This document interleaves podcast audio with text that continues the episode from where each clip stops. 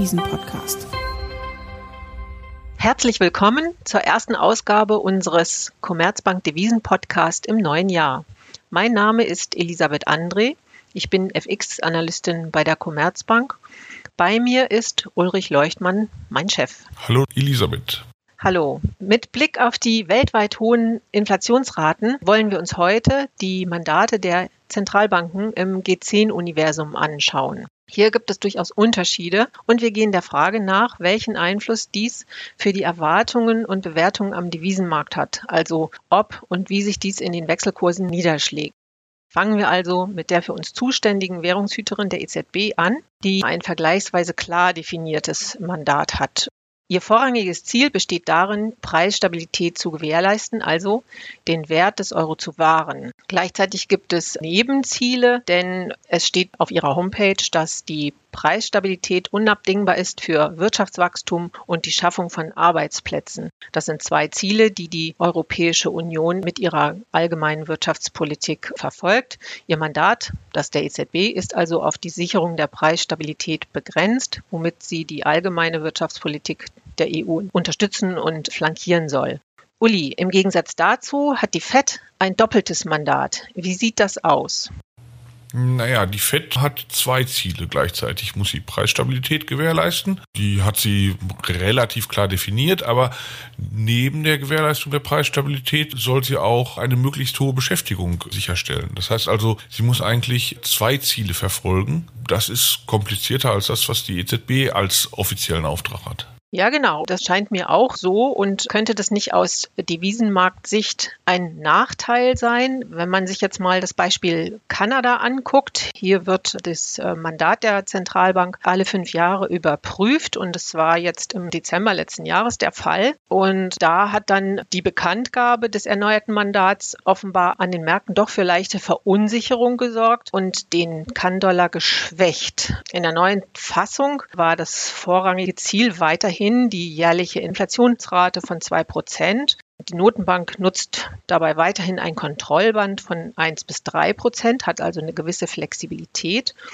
Aber das Mandat wurde um Formulierungen erweitert, die der Zentralbank unter Berücksichtigung des Arbeitsmarktes mehr Flexibilität geben, das Inflationsziel zu unterschreiten. Und das wurde am Markt offensichtlich als Hinweis dafür gesehen, dass die Notenbank weniger strikt gegen die hohe Inflation vorgehen könnte, also die Zinsen zögerlicher anhebt als zuvor erwartet. Und das hat den Kann-Dollar entsprechend belastet. Wie siehst du das? Klar, die Theorie sagt uns ja eigentlich, dass es ideal wäre, wenn eine Zentralbank tatsächlich nur das Ziel Inflationssteuerung hat weil das realwirtschaftliche Ziel Beschäftigung, Wachstum mit dem Inflationsziel in Konflikt geraten kann. Und wenn dann eine Zentralbank wie die Fed dann zwischen zwei Zielen abwägen muss, zwischen Beschäftigung auf der einen Seite und Inflation auf der anderen Seite, wird sie typischerweise den Leitzins nicht so stark anheben, wenn die Inflation steigt, wie eine Zentralbank, die sich nur auf die Inflationsbekämpfung konzentrieren muss. Das heißt also, im langfristigen Mittel wäre eine Zentralbank, die nur das Ziel Inflationsbekämpfung hat, eine, die eine restriktivere Geldpolitik fahren kann. Das heißt also einen höheren Zins beziehungsweise einen höheren Abstand des Zinses von der Inflationsrate, also einen höheren Realzins. Und das ist ja etwas, was letztendlich dann für den Devisenmarkt die Währung dieser Zentralbank attraktiv macht. Das heißt also, theoretisch müsste man eigentlich annehmen, eine Zentralbank die nur Inflation als Ziel hat. Deren Währung wird höher geschätzt als die Währung einer Zentralbank, die neben dem Inflationsziel auch Beschäftigung oder Wachstum oder ähnliches als Ziele hat, weil es dann halt Zielkonflikte geben kann und dann der Realzins geringer ausfällt. Und das ist ja das, was worauf es letztendlich dem Devisenmarkt ankommt. Deshalb ist eigentlich so ein eindimensionales Ziel, wie es die EZB hat, aus Devisenmarktsicht eigentlich attraktiver. Ja, ja, das hat die Marktreaktion auch gezeigt, denn diese erste Reaktion ging offensichtlich auf ein Kommunikationsmissverständnis zurück, dass die Kommunikation von Zentralbanken mit den Finanzmärkten nicht immer einfach ist und es immer mal wieder zu Missverständnissen kommt. Das hatten wir letztes Jahr schon mal in einem Podcast besprochen. Und auch in diesem Fall war die Message der Bank of Canada am Markt offensichtlich nicht so verstanden worden, wie sie gemeint war. Der Gouverneur Tiff Macklem hat dann in einer weiteren Rede nochmal betont, dass die Preisstabilität im Mittelpunkt des erneuerten Mandats der Bank of Canada steht und auch darauf hingewiesen, dass die neue Flexibilität nur in Zeiten niedriger Inflation oder schwacher Wirtschaft gelten werde. Und äh, das dürfte ja ganz im Sinne des Marktes auch gewesen sein und damit dann eben die Sorgen vor einem weniger entschiedenen Handeln gegen hohe Inflation, diese Sorgen dann eben gedämpft haben. Ja, also da, daran sieht man, dass es halt Fälle gibt, in denen diese Theorie tatsächlich dann auch was nützt und der Devisenmarkt entsprechend dieser Theorie dann auch reagiert. Ne?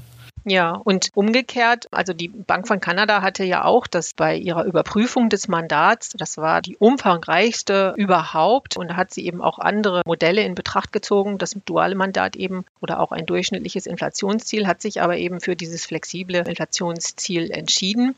Bezogen auf die FED könnte man dann jetzt eben sagen, dass die FED aus Sicht des Devisenmarktes also schwächer aufgestellt ist, weil sie kein reines Inflationsziel hat. Gibt es da vielleicht Beispiele in der Vergangenheit auch?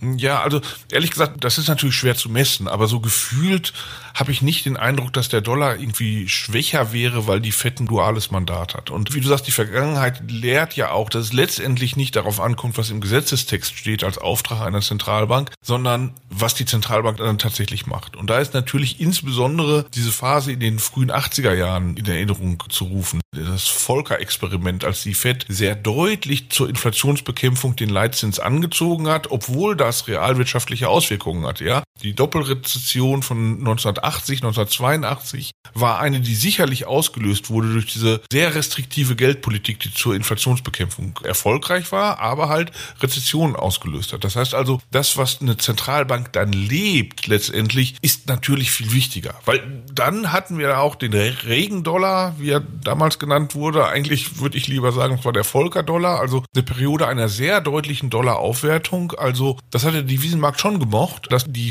Fed da sehr deutlich das Inflationsziel im Auge hatte und dafür halt auch ein deutliches Verfehlen des Beschäftigungsziels in Kauf genommen hat. Also was im Gesetzestext steht, ist das eine, was dann in der Praxis gemacht wird, ist das andere und da hat die Fed natürlich in der Vergangenheit eine sehr spektakuläre Periode hingelegt, die gezeigt hat, dass sie wenn es wirklich nötig ist, dann halt auch das Inflationsziel sehr deutlich übergewichtet in ihrer Zielbewertung und damit gar nicht so unterschiedlich handelt wie eine Zentralbank, die nur ein Inflationsziel hat und nicht so ein duales Ziel wie die FED. Also von daher, ich würde sagen, die Vergangenheit lehrt uns, dass es nicht unbedingt so wichtig ist, was als offizielles Ziel festgelegt ist, sondern dass es viel wichtiger ist, was eine Zentralbank dann in der Praxis tatsächlich macht. Und da haben Zentralbanken halt einiges an Spielraum. Kaum eine ist ja durch die gesetzlichen Vorgaben oder die Vorgaben der Regierung etc. so stark eingeschränkt, dass sie wirklich gar keinen Spielraum mehr hätte. Also kann man schon sagen, eine Notenbank muss sich daran messen lassen, wie sie das Preisstabilitätsziel angeht und umsetzen kann. Und dabei soll sie halt mit ihrer Geldpolitik die allgemeine Wirtschaftspolitik unterstützen, aber eben gemessen wird sie am Devisenmarkt beispielsweise oder mit Blick auf die Währung eben doch daran, wie sie das Preisstabilitätsziel umsetzt. Ich glaube, das ist schon die wichtigere Komponente, ja. Also natürlich ist es so, dass auch ein starkes Wirtschaftswachstum etwas ist, was ein positiver Faktor für eine Währung ist. Also wenn eine Zentralbank völlig ohne Notwendigkeit die Konjunktur abwürgen würde, wäre das sicherlich netto negativ für eine Währung. Aber ich glaube, letztendlich zählt das Wachstum für den Wechselkurs nicht so stark wie der Realzins, also wie die Frage, ob die Zentralbank eine straffe oder lockere Geldpolitik fährt. Wir haben jetzt ja festgestellt, dass die Geldpolitik durchaus eben die allgemeinen wirtschaftspolitischen Ziele im Blick haben soll. Nebenziele Wachstum, Beschäftigung. Wie sieht es denn umgekehrt aus mit der Finanzpolitik beispielsweise oder anderen Politikbereichen? Sollten oder müssten die auch die Geldpolitik flankieren, wenn man sich jetzt mal die hohen Schuldenstände anschaut, die jetzt im Rahmen der Krisenbewältigung entstanden sind? Können hier Abhängigkeiten entstehen, die an den Märkten eben auch Sorge bereiten können mit Blick auf das Handeln der Notenbanken?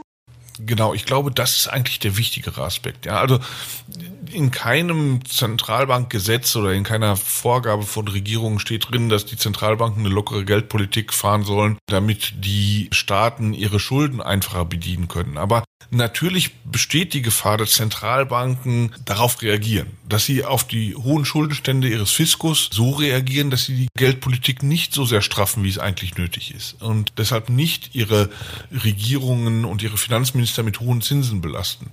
Das ist halt ein Problem, welches dann eigentlich, glaube ich, wahrscheinlich das Wichtigere ist. Also die Frage, wie unabhängig eine Zentralbank ist, ist ja eine, die teilweise durch das Gesetz geregelt wird, aber teilweise halt dadurch auch geregelt wird, dass sie im Zweifelsfall dann halt doch die Fiskalpolitik unterstützen muss oder zumindest sie nicht in eine Krise schicken wird. Das fällt einer Zentralbank immer schwer, egal was im Gesetz steht und egal was sie offiziell für einen Auftrag hat. Und das ist halt sozusagen die Gefahr, die Theorie als fiskalische Dominanz bezeichnet. Also, dass letztendlich halt doch die Fiskalpolitik dominiert, egal wie formal unabhängig eine Zentralbank aufgestellt ist. Das ist natürlich was, was relevanter jetzt wird heutzutage, weil wir halt insbesondere nach den deutlich expansiven Fiskalpolitiken in der Corona-Pandemie jetzt halt deutlich höhere Schuldenstände haben. In Europa, in den USA, fast in allen Ländern da glaube ich halt schon, dass das halt etwas ist, was relevanter für den Devisenmarkt ist. Und das könnte schon relevant werden in den nächsten Jahren, dass die Gefahr besteht, dass Geldpolitiken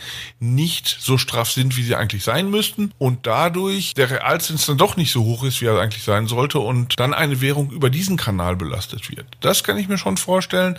Und da ist natürlich diese Gefahr letztendlich im Euroraum höher als in den USA, weil im Euroraum egal ob hier der Schuldenstand jetzt mittlerweile gar nicht mehr so viel höher ist als in den USA, besteht halt das Problem, dass wir halt mehrere Länder haben und wir wissen aus der Euroraumkrise, das Problem entsteht dann halt schon, wenn eines der Länder oder wenigstens einige der Länder in krisenhafte Situationen rutschen. Und deshalb ist, glaube ich, die potenzielle Gefahr, dass sich sowas wiederholt und dass die Geldpolitik hier dann im Mittel nicht so straff ist, wie sie ohne Rücksicht auf die Fiskalpolitik wäre, größer. Und ich glaube, das ist ein wichtigerer Faktor als die Frage, ob formal ein duales oder nur ein Inflationsziel definiert ist für eine Zentralbank.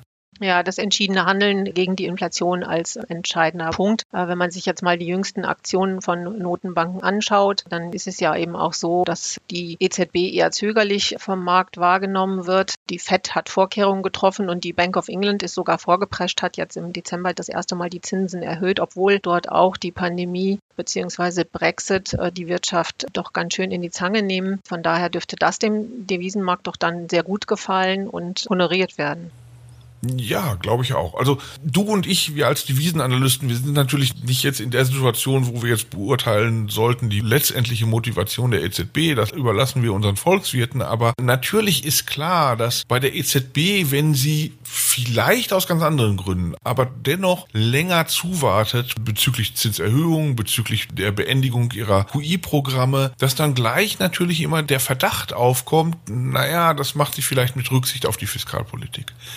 Das ist natürlich etwas, was aus Erfahrung der Euroraumkrise und weil seitdem halt auch der letzte Mensch weiß, dass es halt kompliziert ist im Euroraum, diese fiskalischen Rücksichtnahme der EZB, weil wir halt viele Länder haben. Seitdem wissen wir halt, dass die EZB da potenziell anfällig sein könnte. Und ich glaube, das ist viel mehr ein Belastungsfaktor für den Euro, als es ein Vorteil ist, dass sie formal nur ein Inflationsziel und kein duales Ziel hat. Also ich glaube schon, dass letztendlich der dominierende Faktor ist. Und das ist, glaube ich, der Nachteil der FED beispielsweise, die ja dieses duale Ziel hat, gering ist und längst überkompensiert wird dadurch, dass die FED so offensichtlich keine Rücksicht auf fiskalische Erwägungen nehmen muss. Und QI beendet, die Zinsen dann schon bald erhöht, offensichtlich, ohne dass sie dabei daran denken muss, belastet den Bundeshaushalt oder sowas. Also da ist sie ja offensichtlich völlig frei momentan, zumindest erscheint es so das ist, glaube ich, ein Vorteil der FED, der den Nachteil dieses formellen dualen Ziels bei weitem momentan überwiegt, weil wir halt halt in der Situation sind, dass Staatsverschuldung hoch ist und wenn die FED darauf momentan keine Rücksicht nimmt,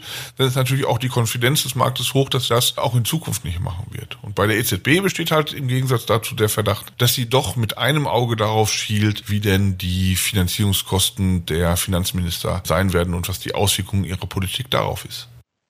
Ja, das waren ja jetzt sehr ausführliche Anmerkungen dazu. Ich fasse jetzt mal zusammen vielleicht, was unser Gespräch gebracht hat. Für den Devisenmarkt ist es weniger entscheidend, wie das Mandat formuliert ist, also die Frage, ob die Zentralbank ein oder zwei Ziele hat, Das hat natürlich schon Konsequenzen, aber das Entscheidende ist eigentlich die Frage, wie sie das Preisstabilitätsziel umsetzt, also wie äh, entschieden sie gegen Inflationsrisiken vorgeht. Und der Devisenmarkt hat dabei durchaus im Blick, ob eine Notenbank auch für andere Ziele in Anspruch genommen wird oder ob sie politischen Zwängen, insbesondere fiskalischen Zwängen, unterliegt. Kann man das vielleicht so zusammenfassen? Oder habe ich da jetzt noch wesentliche Punkte die du noch anfügen möchtest? Nee, ich glaube, das ist genau das, was wir als Message aus diesem Podcast an die Zuhörer senden sollten. Uli, ich bedanke mich sehr für das interessante Gespräch. Ich danke. Und auch Ihnen, liebe Hörerinnen und Hörer, vielen Dank fürs Reinhören. Wenn Ihnen unser Devisen-Podcast gefallen hat, dann abonnieren Sie ihn doch einfach auf einer der gängigen Plattformen und empfehlen Sie uns auch gerne weiter. Wenn Sie Anregungen oder Themenvorschläge haben, freuen wir uns natürlich über eine Nachricht. Die E-Mail-Adresse und alle wichtigen Informationen finden Sie in den Show Notes. Wir freuen uns, wenn Sie auch in der nächsten Woche wieder unseren Podcast anhören. Bis dahin, tschüss und Ihnen eine gute Zeit.